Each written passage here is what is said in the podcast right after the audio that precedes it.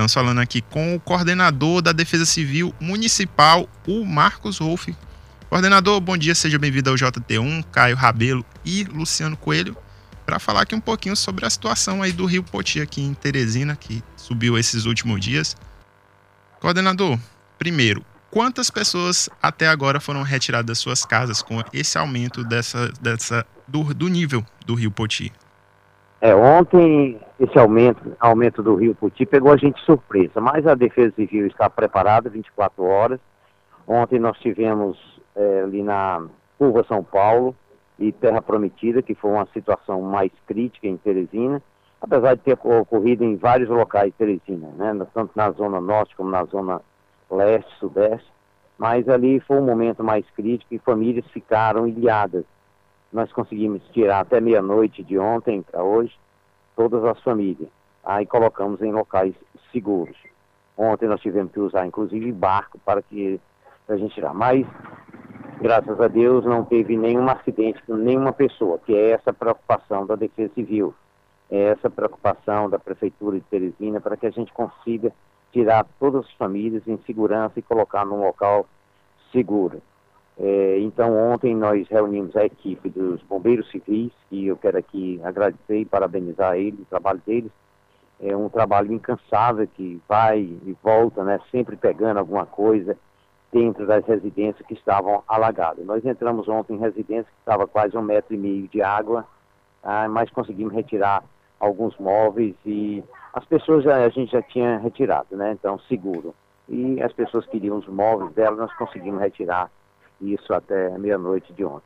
A preocupação maior foi porque noticiaram que o rio ia subir de uma cota máxima de 10 metros, mas ainda bem que ficou na cota de, de 9,35, chegando a 9,55 à noite, e ficou estável até hoje.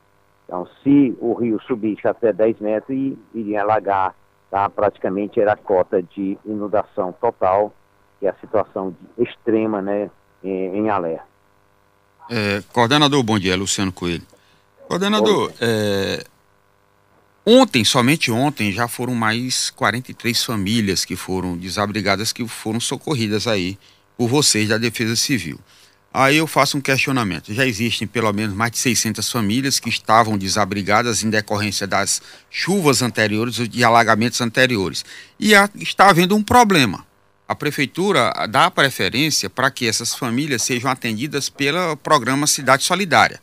Cidade Solidária é um valor de 300 reais que é usado para subsidiar o, o aluguel para que essas famílias o aluguel para que essas famílias, ao invés de irem para abrigo coletivo, possam ser abrigadas por uma outra família, preferencialmente de é, familiares, para evitar maiores traumas. No entanto, muita gente tem reclamado que o valor não é suficiente para bancar um aluguel, não tem encontrado, não tem encontrado casas nesse valor e quando encontram, a, o proprietário da casa quer o valor antecipado desse valor que a prefeitura não repassa antecipado, claro. Queria saber se existe aí, qual é o planejamento que a prefeitura está fazendo para tentar contornar esse problema, já que não há moradia para essas pessoas e se o plano B seria realmente tratar de abrir coletivo, para que essas pessoas não fiquem ao relento. Por favor. É, a, a, Defesa Civil, a responsabilidade da Defesa Civil, da minha coordenação, que é o Comando de Operações, é retirar as famílias. A gente retira as famílias, faz os cadastros com as assistentes sociais e a gente encaminha para os devidos órgãos, para a SAD, para a SENCAS, e entra na família solidária. Bom, essa pergunta que você fez, eu tenho, eu, posso te passar lá para os órgãos competentes, que no caso seria a SENCAS, como está sendo os procedimentos, tá? Porque a preocupação da Defesa Civil e a função da Defesa Civil é salvar vidas, tá? E essa parte burocrática é, é encaminhada para a família solidária e recebe, vai receber esse aluguel, isso aí eu não posso te responder porque o órgão competente, no caso, seria a Sencastro, que faz todos esses procedimentos, tá? Então, a gente trabalha com as assistentes sociais, fazendo imediatamente o levantamento, fazendo o encaminhamento para a, a, a família solidária, que é a família que dá, que dá assistência Coordenador. a família que É, quando vocês é, socorrem essas famílias, vocês tiram da área de risco, vocês levam para onde? Para onde é que, que, que, são destinadas essas famílias? Nesse caso é. emergencial, como ontem, por exemplo. É, nós, a maioria de ontem, 99% foram só duas, três que foram encaminhados para o abrigo.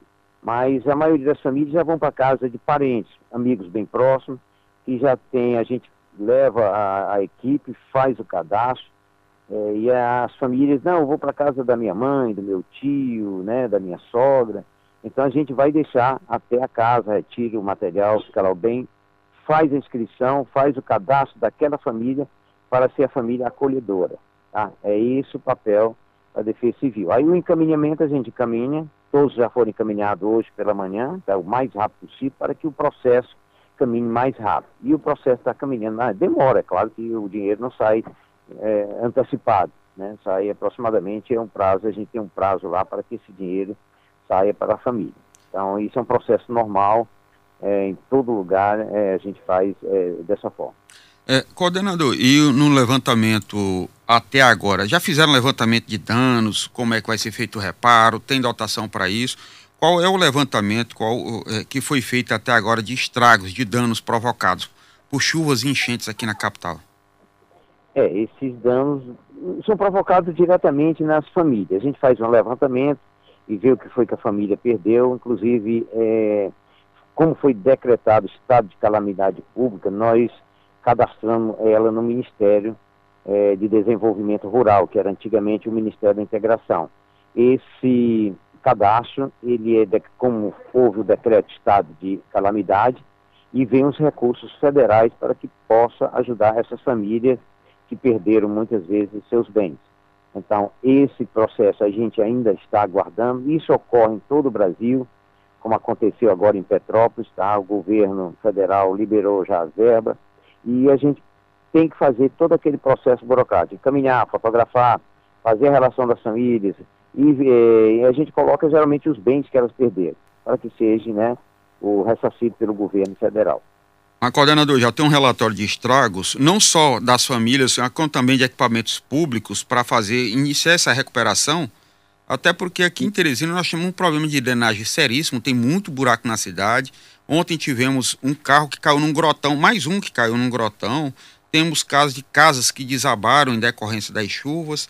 É, e seria preciso sim um relatório detalhado que deverá passar pela Defesa Civil para que haja esse encaminhamento para os governos, né? tanto estadual como federal.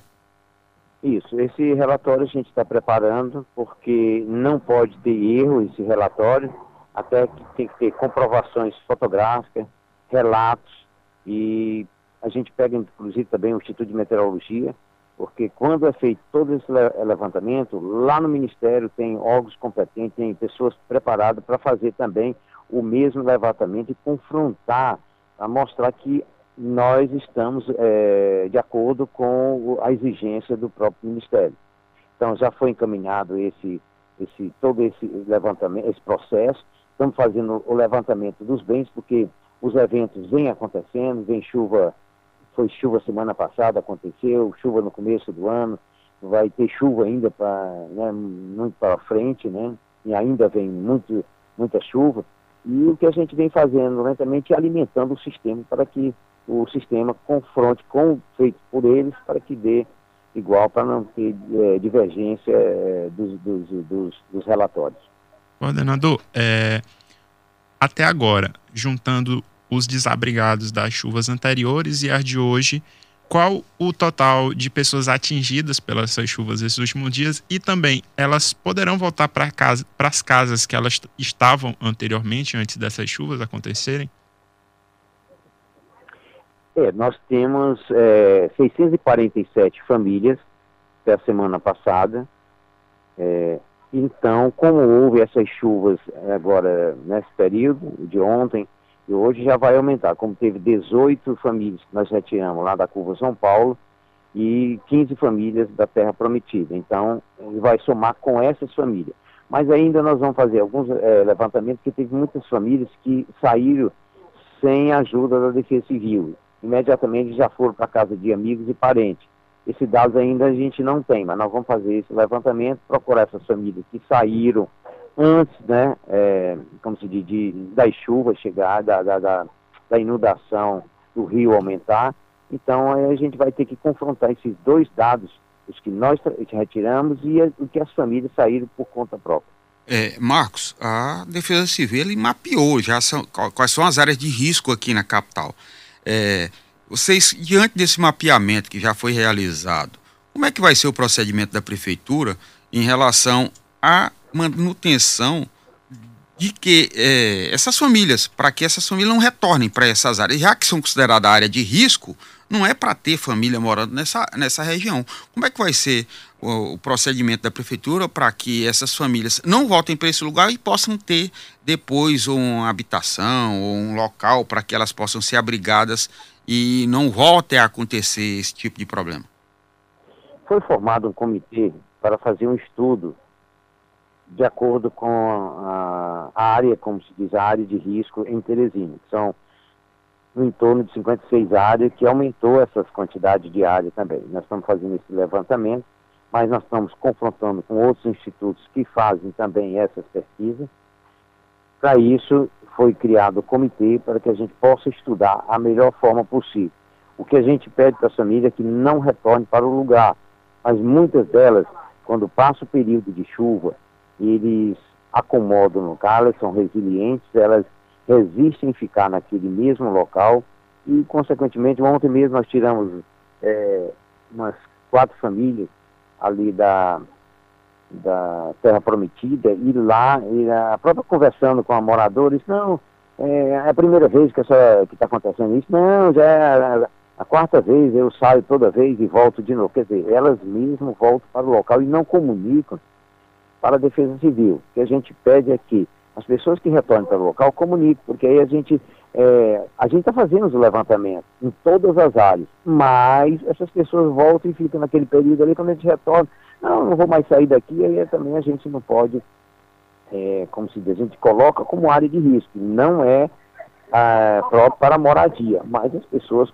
insistem em ficar morando lá. Mas por isso foi criado o comitê e esse comitê vai ver, fazer um estudo de como é, deverá proceder essas famílias que retornam para aqueles mesmos locais que habitavam antes. Certo. Muito obrigado, coordenador, pelas informações, ah, é, pela participação, pela sua disponibilidade aqui com a Teresina, com o nosso JT1. E muito obrigado. E a gente espera que a situação melhore nos próximos dias, que essas famílias possam ser bem atendidas pela prefeitura e possam voltar para uma casa, sair de abrigos, da casa de amigos, etc. Muito obrigado. Nada, obrigado também.